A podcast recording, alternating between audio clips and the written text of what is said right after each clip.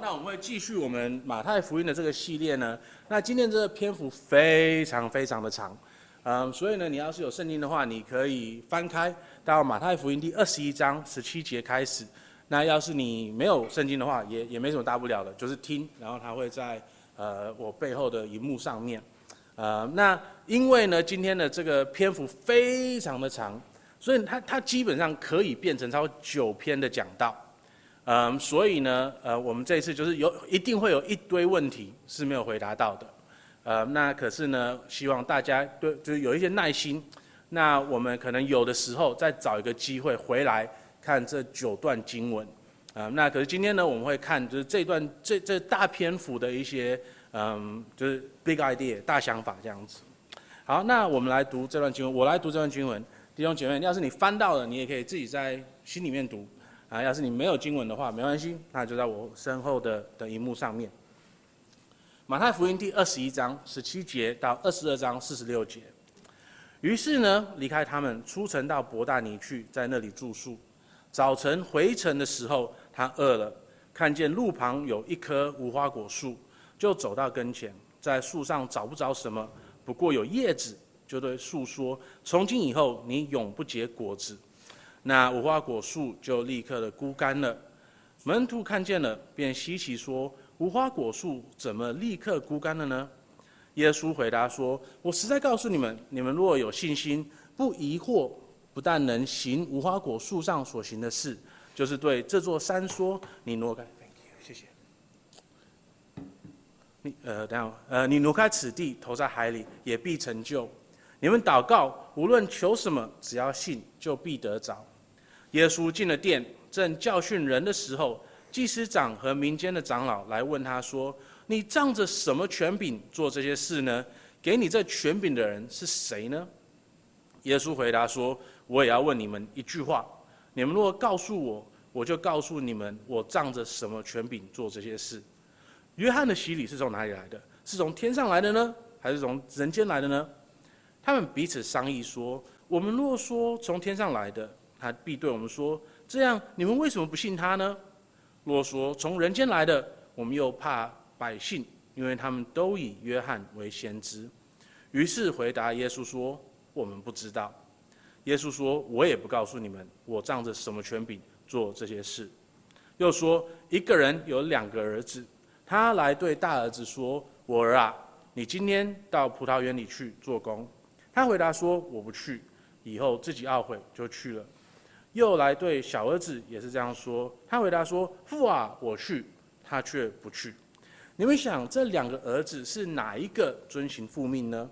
他们说：“大儿子。”然后耶稣说：“我实在告诉你们，税吏和娼妓倒比你们先进上帝的国，因为约翰遵着义路到你们这里来，你们却不信他；税吏和娼妓倒信他，你们看见了，后来还是不懊悔去信他。”你们再听一个比喻，有个家主栽了一个葡萄园，周围圈上篱笆，里面挖了一个压酒池，盖了一座楼，租给园户，就往外国去了。收果子的时候近了，就打发仆人到园户那里去收果子。园户拿住仆人，打了一个，杀了一个，用石头打死一个。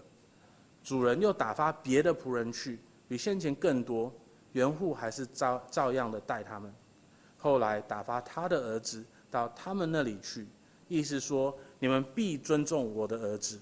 不料园户看见他儿子，就彼此说：“这是承受产业的，来吧，我们杀他，占他的产业。”他们就拿住他，推出葡萄园外杀了。园主来的时候，要怎样处置这些园户呢？他们说要下毒手，除灭那些恶人。将葡萄园另租给那按着时候交果子的园户。耶稣说：“经上写着，匠人所弃的石头，已做了房角的头块石头。这是主所做的，在我们眼中看为稀奇。这经你们没有念过吗？所以我告诉你们，上帝的国必从你们夺去，赐给那能结果子的百姓。谁掉在这石头上，必要跌碎；这石头掉在谁的身上，就要把谁砸得稀烂。”祭司长和法利赛人听见他的比喻，就看见他是指着他们说的。他们想要捉拿他，只是怕众人，因为众人以他为先知。耶稣又用比喻对他们说：“天国好比一个王为他的儿子摆设娶亲的宴席，就打发仆人去请那些被招的人来赴席，他们却不肯来。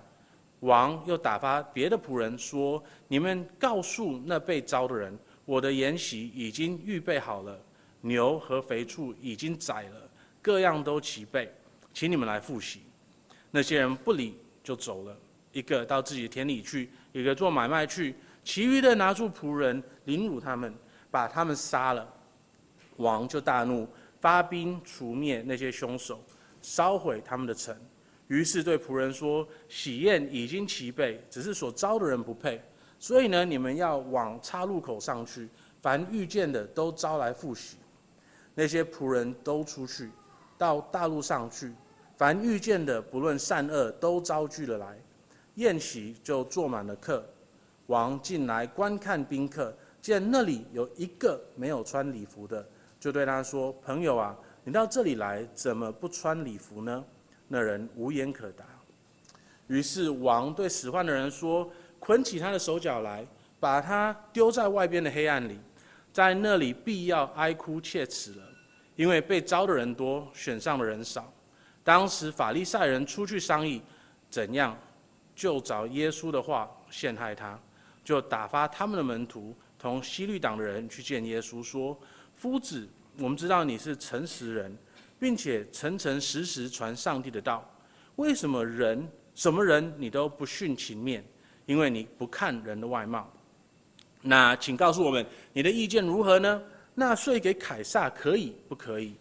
耶稣看出他们的恶意，就说：“假冒为善的人呐，为什么试探我呢？拿一个上税的钱给我看。”他们就拿一个银钱来给他。耶稣说：“这像和这号是谁的？”他们说是凯撒的。耶稣说：“这样，凯撒的物当归给凯撒，上帝的物当归给上帝。”他们听见就稀奇，离开他走了。撒都该人常说没有复活的事。那天他们来问耶稣说：“夫子，摩西说，人若死了没有孩子，他兄弟当娶他的妻，他为妻，他的妻。”为哥哥生子立后。从前在我们这里有弟兄七人，第一个娶了妻死了，没有孩子，撇下妻子给兄弟。第二、第三，直到第七个都是如此。那幕后的时候，富人也死了。这样当复活的时候，他是七个人中哪一个的妻子呢？因为他们都娶过她。耶稣回答说：“你们错了，因为不明白圣经，也不晓得上帝的大能。当复活的时候，人也不娶，也不嫁。”乃像天上的使者一样。论到死人的复活，上帝在经上向你们所说的，你们没有念过吗？他说：“我是亚伯拉罕的上帝，是以撒的上帝，是雅各的上帝。上帝不是死人的上帝，乃是活人的上帝。”众人听见这话，就稀奇他的教训。那法利赛人听见耶稣堵住了撒都该人的口，他们就聚集。内中有一个人是律法师，要试探耶稣。就问他说：“夫子，律法上的诫命哪一条是最大的呢？”耶稣对他说：“你要尽心、尽性、尽意爱主你的上帝，这是诫命中的第一，且是最大的。其次也相仿，就是要爱人如己。这两条诫命是律法和先知一切道理的总纲。”法利赛人聚集的时候，耶稣问他们说：“论到基督，你们的意见如何呢？他是谁的子孙呢？”他们回答说：“是大卫的子孙。”耶稣说：“这样，大卫被圣灵感动，怎么还称他为主？说主对我主说：‘你坐在我的右边，把等我把你的仇敌放在你的脚下。’大卫既称他为主，他怎么又是大卫的子孙呢？”他们没有一个人能回答一言。从那日以后，也没有人敢再问他什么了。这是主完美的，然后他启示他的子民所记录下来的话语。我们一起来低头祷告。呃，天父啊，我们感谢你，你的话语是完美的。嗯、呃，虽然这这一段经文充满了可能对我们很多人有很多的疑问，呃，或者是说，呃，对我们来说它是呃有很大的挑战性的。啊、呃，在这段经文里面，我们要怎么看我们自己在里面的位置呢？嗯、主啊，这都是呃我们会遇到的很多的问题。可是主啊，我们恳求你，让我们在这段经文里面，不要一直看到是我们想要看到的是什么，而是主啊，你想要我们看到的是什么？天父啊，恳求你啊，让我们在一切的事情上面都可以谦卑自己，让我们不要像那些法利赛人那样子，嗯，一直的心硬来看主耶稣基督。天父，我们也特别的为今天要是还没有信主的人和自以为是的人，我们为他们祷告，我们也为自己祷告。让我们不是那样子的人，啊，让我们可以虚心的来到你的面前，来接受你的教导。我们祷告这些奉主耶稣基督的名，阿门。嗯，所以呢，在上一次的呃讲道里面，我们看到了神的王主耶稣基督，他进入了神的城耶路撒冷，然后呢，在各式各样的地方，我们看到了他是亚伯拉罕的儿子。就是那，然后大卫的儿子，那一位神要透过他来祝福整个世界的。我们也看到说，这个王呢，他是一位先知，嗯，然后他的嗯权柄会降临在这个这这个世上，是透过他的呃和平的话语，而不是用刀剑战车，嗯，不是用战争来达到他和平的目的的。然后我们也看到说，他是一个呃祭司的王，他来到这个世上呢，呃，是为了要透过嗯、呃，让我们的敬拜改革，让我们变成一群不只是他的权柄在我们的身上，而是我们也乐意的去顺服他的权柄的一群人，因为我们真正的敬拜神是顺服神的，真正的敬拜不是。偶尔，甚至于可能每个礼拜来到教会，然后呢就听听听听听，可是事实上没有得到任何的生命的改变。真正的敬拜是有听到神的话语以后，有真正的改变，让我们成为更顺服他的人，这样子才是真正的敬拜神。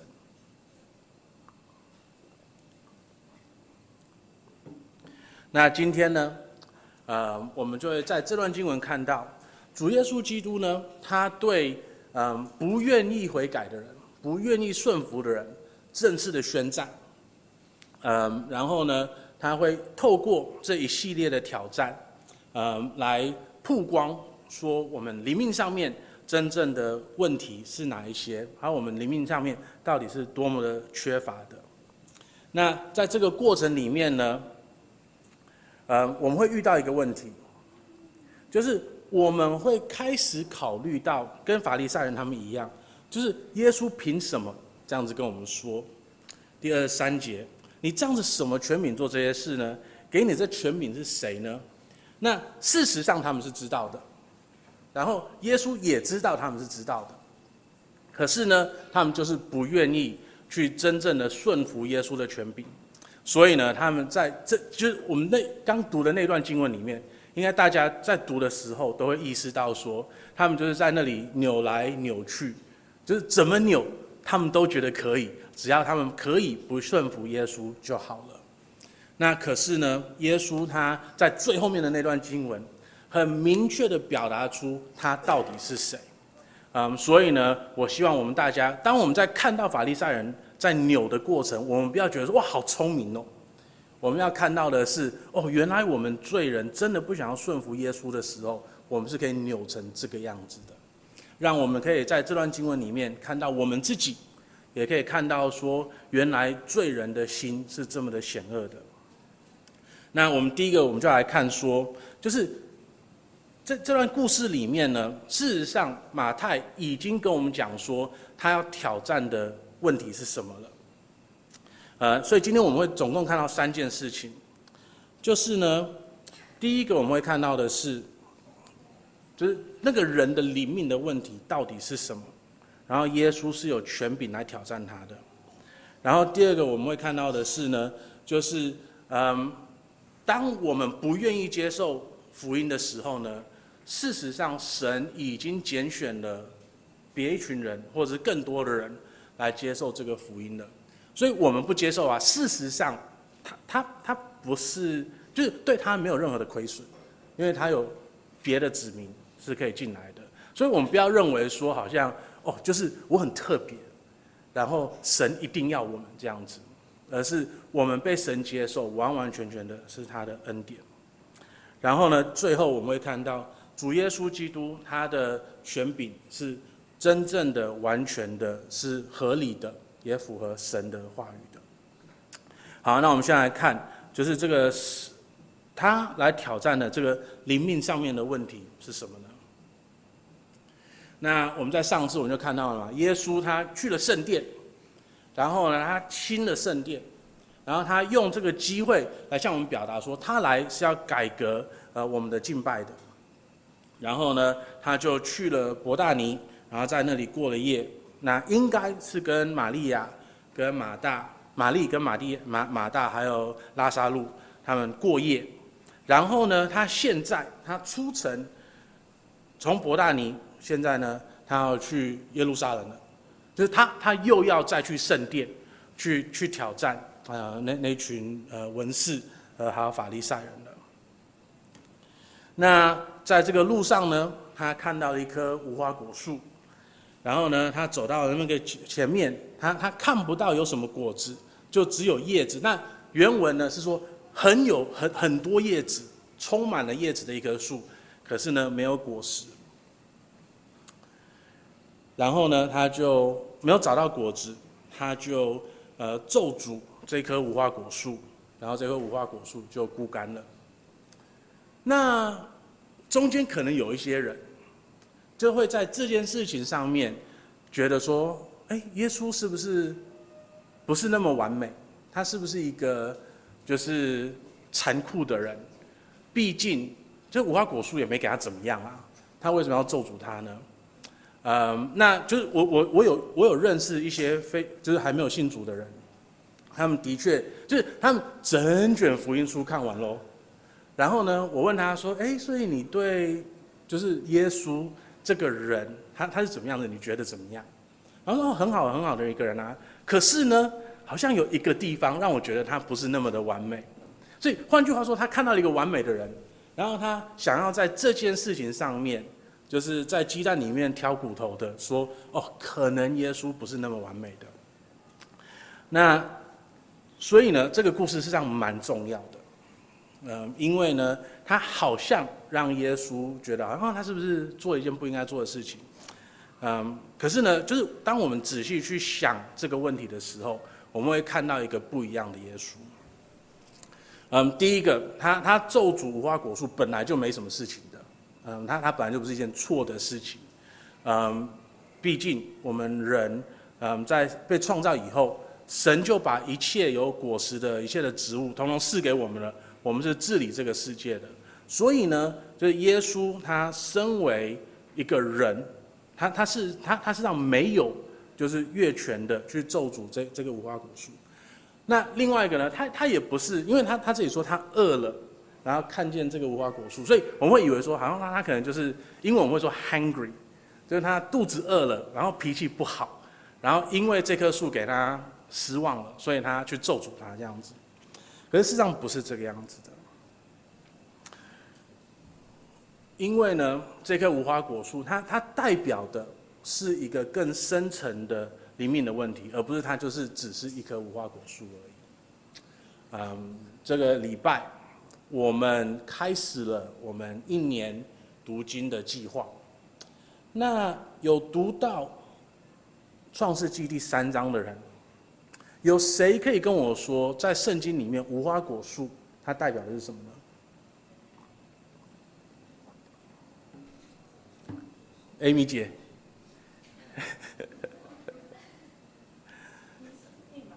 啊？生命？生命吗？OK。还有别人可以试试看吗？遮羞，我们创世纪的一系列里面，我那个时候就有提到了。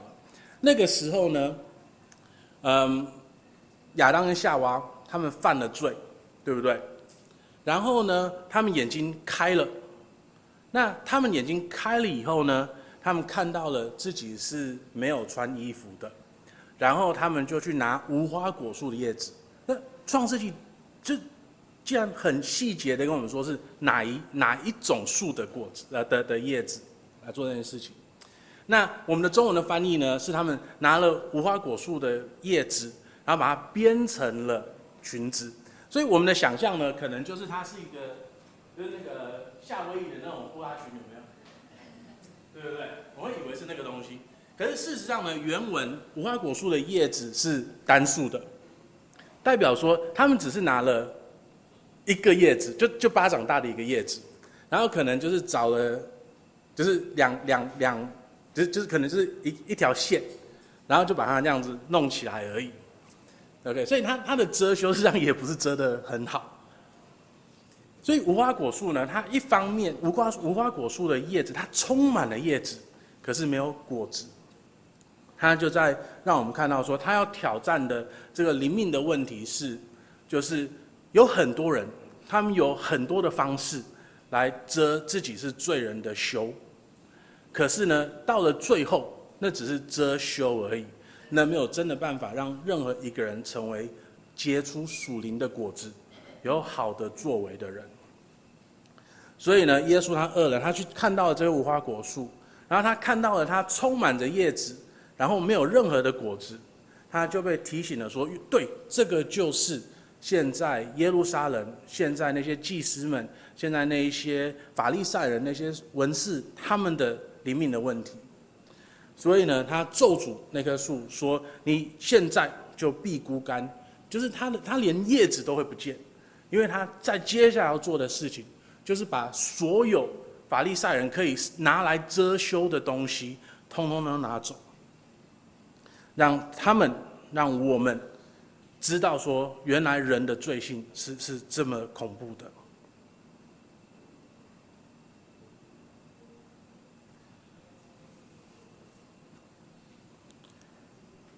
那他们的问题到底是什么呢？有几层？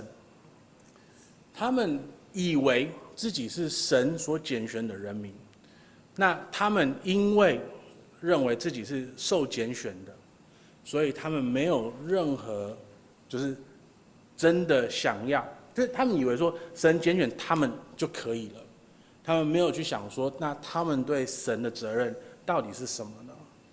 那，就是我我们我们改革中的基督徒，有的时候会被别人骂说，就是我们是现代的法利赛人。那当当然我，我听到这一句，我是也很不开心的。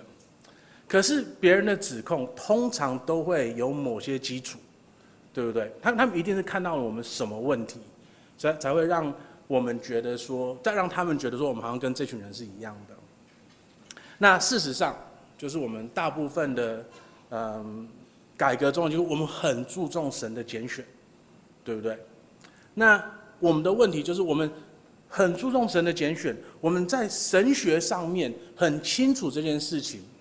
那可是呢，我们的行为，我们对别人的，我们对待别人的方式，有没有得到相对应的改变？还是呢，事实上，我们得到了神的拣选，只是一个让我们觉得自高自大，让我们可以觉得说，好像啊，我们就是被拣选啊，啊，就是这样子啊。那我们对神有没有没有任何的的的的回馈，或者我们对神的？有没有任何的嗯回应呢？你知道吗？全世界在奉献上面，就是改革中的的的教会是最缺乏的。嗯，那这个不一定是坏事情，因为它可能代表说，我们改革中的呃弟兄姐妹们，就是口袋里面就是就口袋就是没有别的宗派深，那可是我们还是中心的奉献，这个也 OK 的。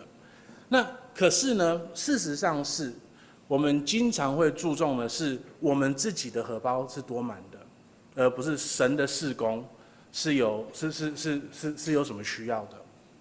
那别的教会呢？他们可能更他们他们可能是可能是更恐怖的，可是我们也不需要去讲他们。嗯，我只能说，就是我们的确需要想一下，说我们在回应神的这方面，我们有没有去真的想说，嗯，神要我们。怎么去回应他呢？还是我们就是依着自己说哦，我们是得拣选的人，然后我们就安安心心的在神的拣选里面就好了呢？那在接下来的三段故事里面，然后我们就看到了，就是同样的这个问题，被耶稣一次的又一次的讲出来了。他慢慢的把我们的遮羞布就是拿掉了。我们第一个看到的是，呃，第第二十八节，一个人有两个儿子，他来对大儿子说：“我儿啊，你今天到葡萄园里去做工。”他回答说：“我不去。”然后自己懊悔就去了。又来对小儿子也是这样说的，他回答说：“父啊，我去。”他却不去。你们想，这两个儿子哪一个更遵行父命呢？那我觉得这三个故事里面，应该这个故事应该最扎到我们的心的，它也是最扎到我自己的心的。我们可能有很好的神学，我们可能很注重，我们每一天都有读圣经哦。那我们每一天听到了神的话语，我们每一个礼拜试着忠心的来教会里面来听到神的话语，来来来讲传讲神的话语。我们一直在听神的话语。那我们在这里的时候，我们可能也想说，对，我会去做。可是呢，礼拜一来了，接下来我们是一个什么样子的人？一二三四五六。我们是一个什么样子的人？然后礼拜天又来，然后我们又再听一遍，然后听的时候我们也是，对，我要做。可是呢，一二三四五，我们有没有做？那可能别的教会的人，他们是就是听了很明显的很好的神学，可是他们根本不想要，根本不喜欢。可是偏偏他们的行为好像比我们又更像耶，就更耶更更像耶稣基督。这到底是怎么一回事呢？主要的是因为我们的心比他们硬，他们听到了以后，他们会改变。我们经常听到，反而让我们心硬了，反而让我们不想要改变。我们会找各式各样的神学来扭，来扭我们是不是可以不要那么的顺服？虽然我们心里面知道说我们应该顺服的，可是呢，我们会找各式各样的借口。而且可能是很好的神学的借口，来扭出不顺服的这个事情。然后呢，在第二个故事里面，我们就看到了一群，就是不会会会压迫神的仆人的人。然后到了最后呢，嗯，他们的葡萄园会被给那些真正应得这个葡萄园的人，在原本的。这就是在这这这段故事里面呢，我们就看到了一段以色列人的历史。他们在这个，他们在他们的这个民族的历史里面，基本上只要遇到神的先知，他们就会压迫他们，因为没有任何人想要听到，就是嗯一个，就是神的仆人真的诚恳的、忠心的讲神的话语给他们，因为这个太挑战。他们心里面深处想所想要的东西了，然后一次又一次的呢，当神的先知出现，来挑战神的子民的时候，神的子民就会压迫他们。以利亚是这个样子的，以利沙是这个样子的，耶利米是这个样子的，以西结是这个样子的。每一个神的先知都被他们压迫了。那然后呢？到了最后，主耶稣基督来的时候，就耶稣他已经很明确的跟他们讲说会发生什么事情哦，对不对？耶稣说：“经上所写着，匠人所弃的石头，已做了房角的头块石头，这是主所做的，在我们所眼我眼中看为稀奇。这经你们没有念过吗？所以我告诉你们，上帝的国必从你们夺去，赐给那能结果子的百姓。”谁掉在这石头上，必要跌碎；这石头掉在谁的身上，就要把谁砸得稀烂。然后祭司长和法利赛人听见他的比喻，就看出他是指着他们说的。然后他们想要捉拿他，只是怕众人，因为众人以他为先知。所以法利赛人他们听了这个故事，他们完全没有，就是哇，你竟然知道我们现在在想什么？他完全没有被挑战说，哦。对，我们是那一群，在以色列的历史里面一直在压迫主的先知的人，他们的反应是啊，你竟然敢这样子说我，敢说这样子说我们，我们就要把他捉拿起来，我们就是继续的压迫，就是他们基本上认了自己是故事里面那一群不忠心的仆人，可是呢，他们还是心硬的继续的这样子做。那可是他们为什么没有直接捉拿他呢？是因为他们怕众人，因为众人以他为先知。那对我们来说呢？我们对主耶稣基督的态度是什么呢？今天他对我们来说是真的主吗？还是呢，只是一个就是我们不怎么认识的人？所以今天你要是还没有信主的话，我们每一个礼拜。都在向你传说主耶稣基督，那可能对你没有来压迫牧师，你没有压迫这里的弟兄姐妹们，可是你也没有认主耶稣基督为你的救主。那可是呢，主耶稣基督他一次又一次的声明，他的他就是那一位拯救全世界的主，他就是那一位为你牺牲，然后在十字架上面。为你洗净了你的罪的主，那你要是还是不愿意认他的话，那你的心里面一定就像祭司长跟法利赛人他们一样，找各式各样的方式。虽然你知道他是，你也知道你是罪人，可是呢，因为某一些原因，你不愿意去面对这个事实。然后呢，我们也看到了第三项，就是这群人。也我说，或者说，耶稣他想要对他们说一个事实，就是你被呼召，可是你要是没有来，你要是没有进来神的国的话，那个也是枉然的。所以我们可能认为我们被拣选了，我们可能认为我们被邀请了，可是呢，我们要是没有一个正面的回复的话，我们要是不愿意来到主的面前的话，那。这个一切都是枉然的。那时候的法利赛人，他们认为自己是被神的拣选的，他们被神招了，可是他们不愿意真的踏入神的国。一次又一次的，整卷马太福音，我们一次又一次的看到说，就是耶稣在讲道的时候，他是向所有人讲的，他呼召了所有的人来到他的面前的。可是呢，那些法利赛人，他们根本。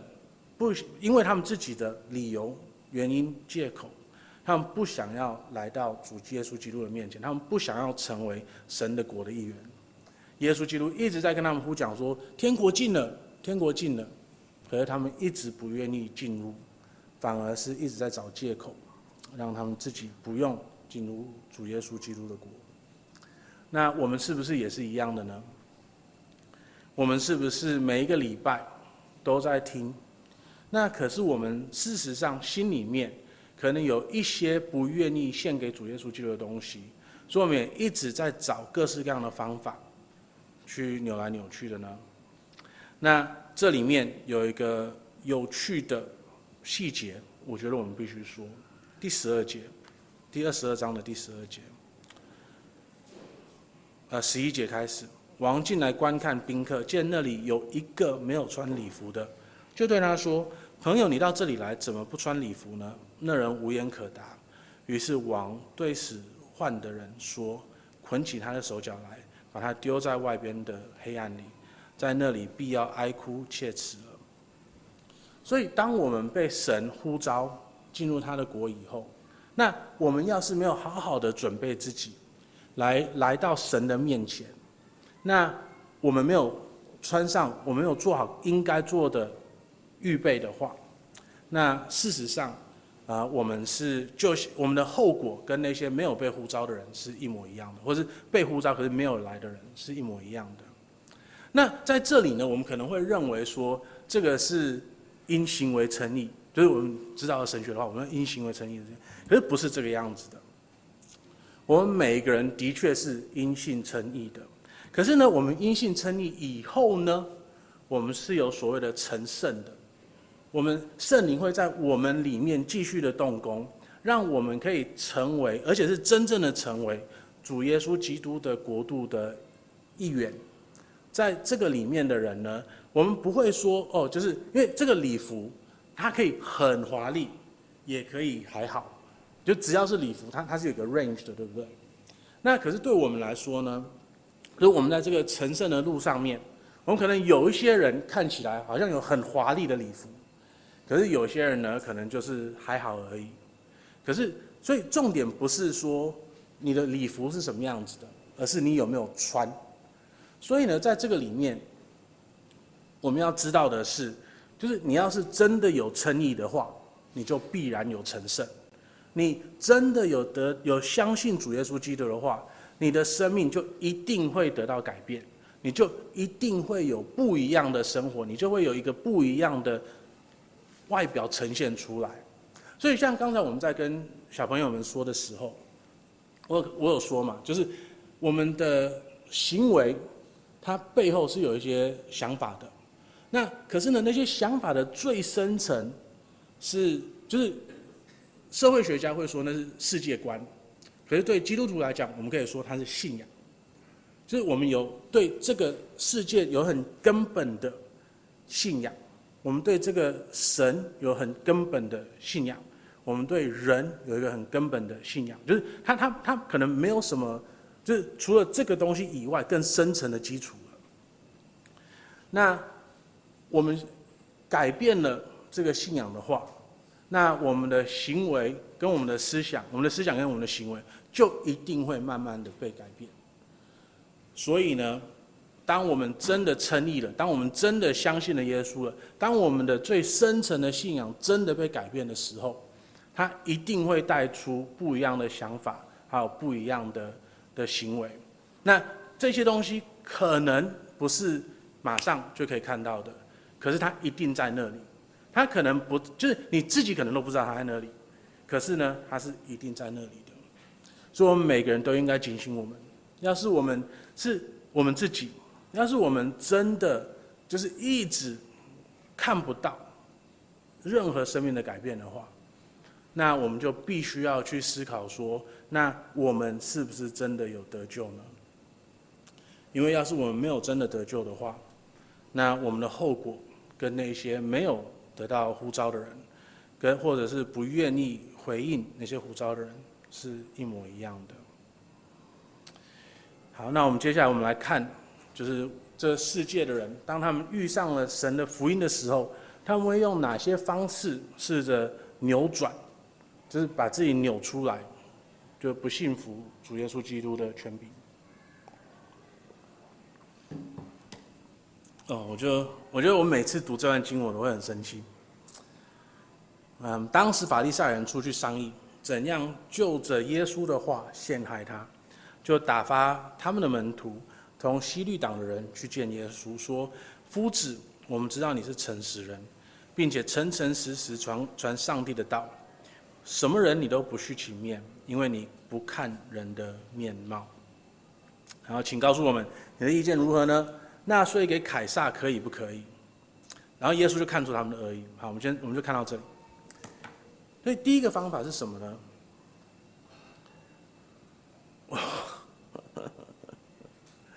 第一个，这群法利赛人 超没种的，就明明是自己想要挑战耶稣。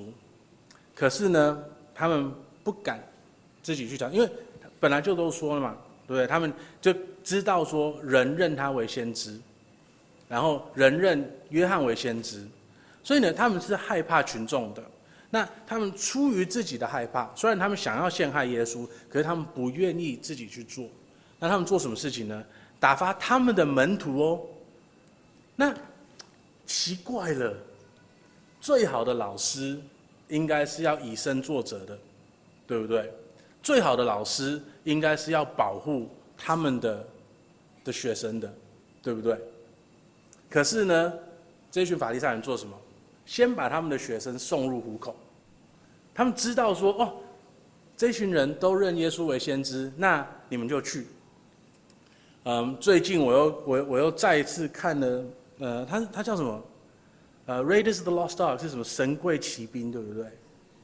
是吗？法贵奇兵。那其中有一幕，我我每次都都都会都都会笑得很大声。就我无论看那部电影几遍，我都会笑得很大声。嗯，就是那个时候呢，呃，印印第安纳琼斯跟他的埃及的朋友，他们趴在一个坑里面，然后往下看，然后那个就是法柜在那里。呃，那然后呢，就是他们要下去的时候，他们也看到了说，哦，就是有很多的蛇在那里。然后就是印第安纳琼斯很讨厌蛇，大家都知道他很讨厌蛇。那可是那个时候呢，他的朋友就在他旁边说：“哦，好多蛇哦，好危险哦，啊，你先去吧。”就是你真的爱一个人的话，你想要保护他，你你不会这样子做，对不对？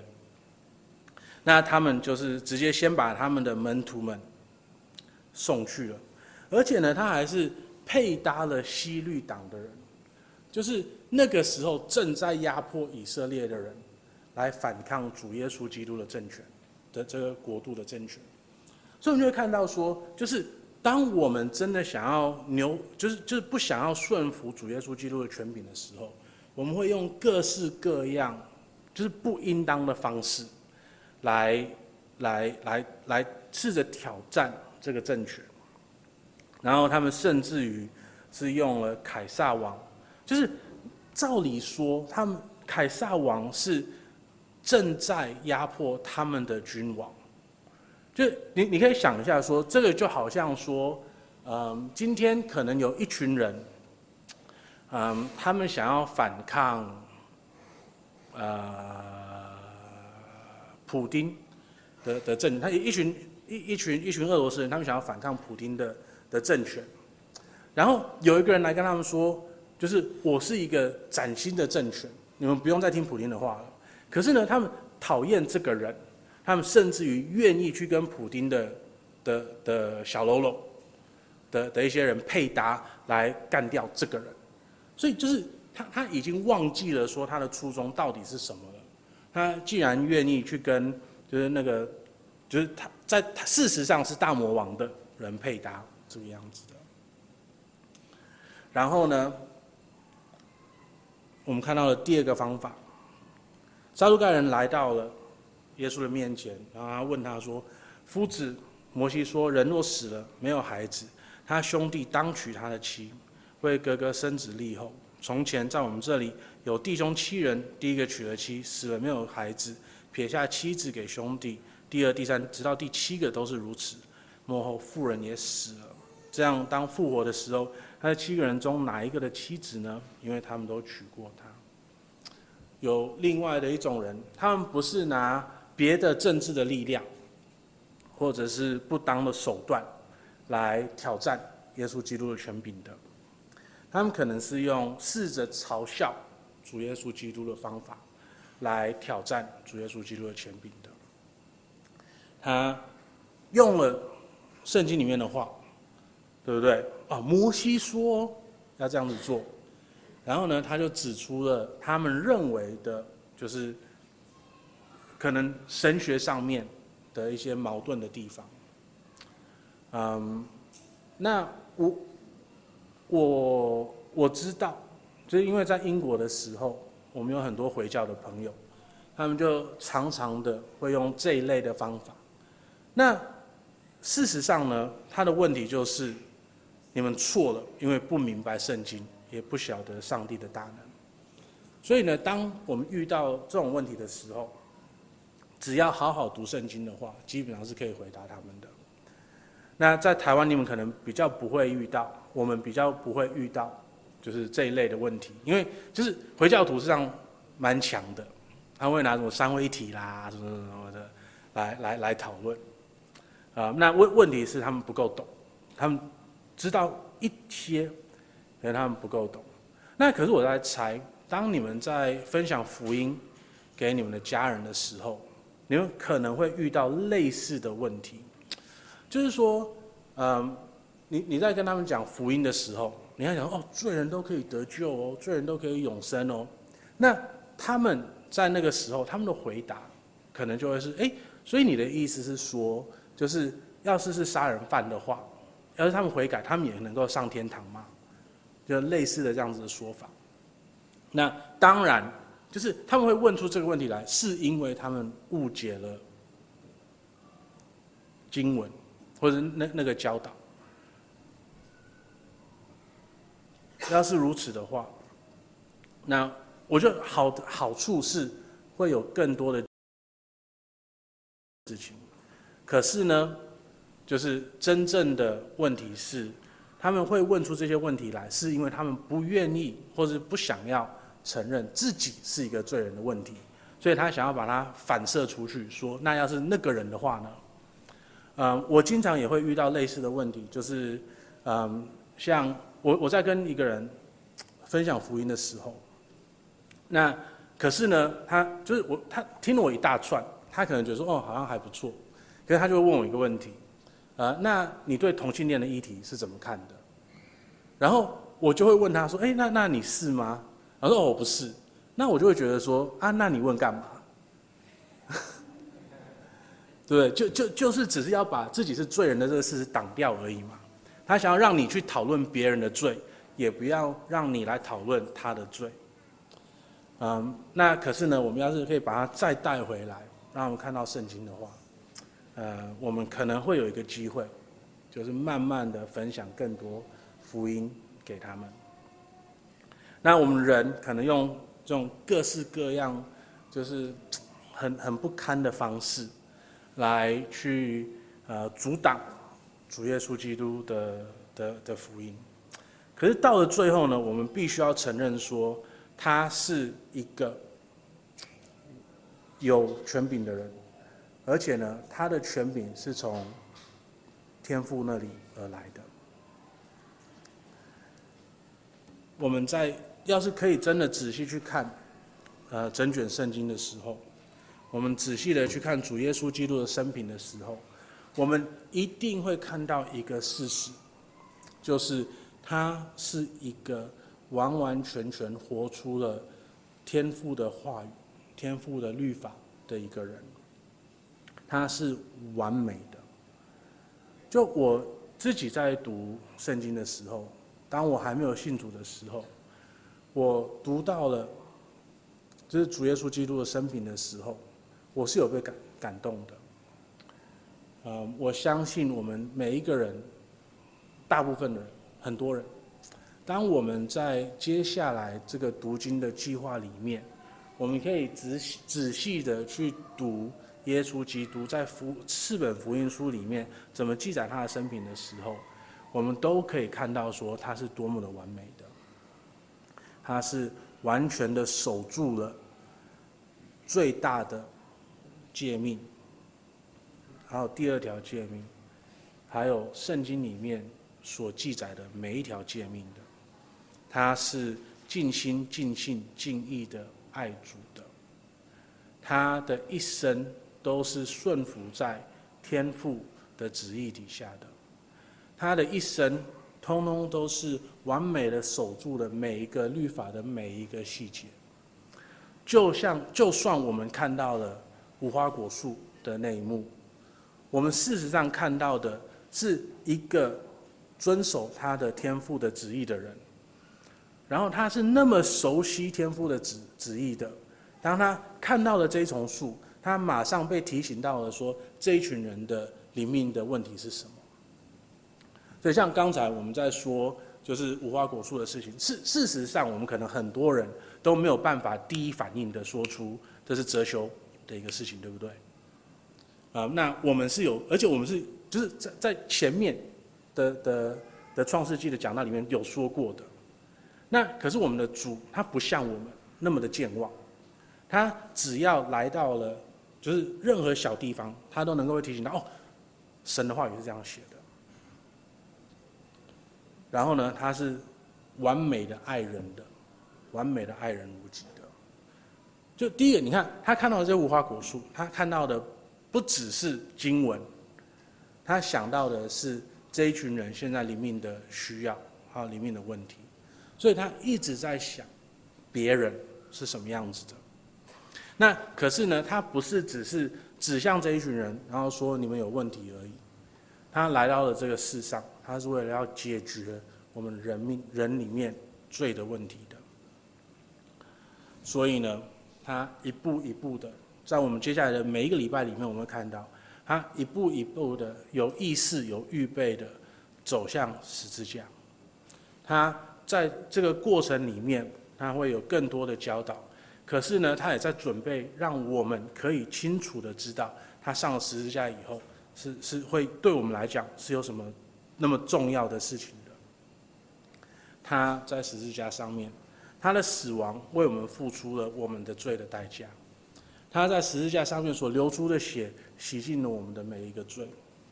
他让我们在他里面得以跟神父神和好。他让我们在他里面。有一个永恒完美的盼望，所以他不只是知道我们的问题而已，他还解决了我们的问题。然后，就是最大的爱的表现，不就是为另外一个人而死吗？最大的爱的表现，就是拒绝自己想要什么，来去成全另外一个人。那当然，这个成全另外一个人，不是说他想要什么就是什么，因为我们通常想要的东西都是罪。可是主耶稣基督他来了，他对我们的爱是超越了我们想要什么而已。他不只是一个，就是我们我们插神灯出来的一个经历，让我们想什么就有什么，因为那不是真的爱，因为我们想要的东西通常都会害我们。他来到了这里，他是为了解决我们最根本的问题，罪的问题，让我们在他里面可以从罪的捆绑里面解脱出来。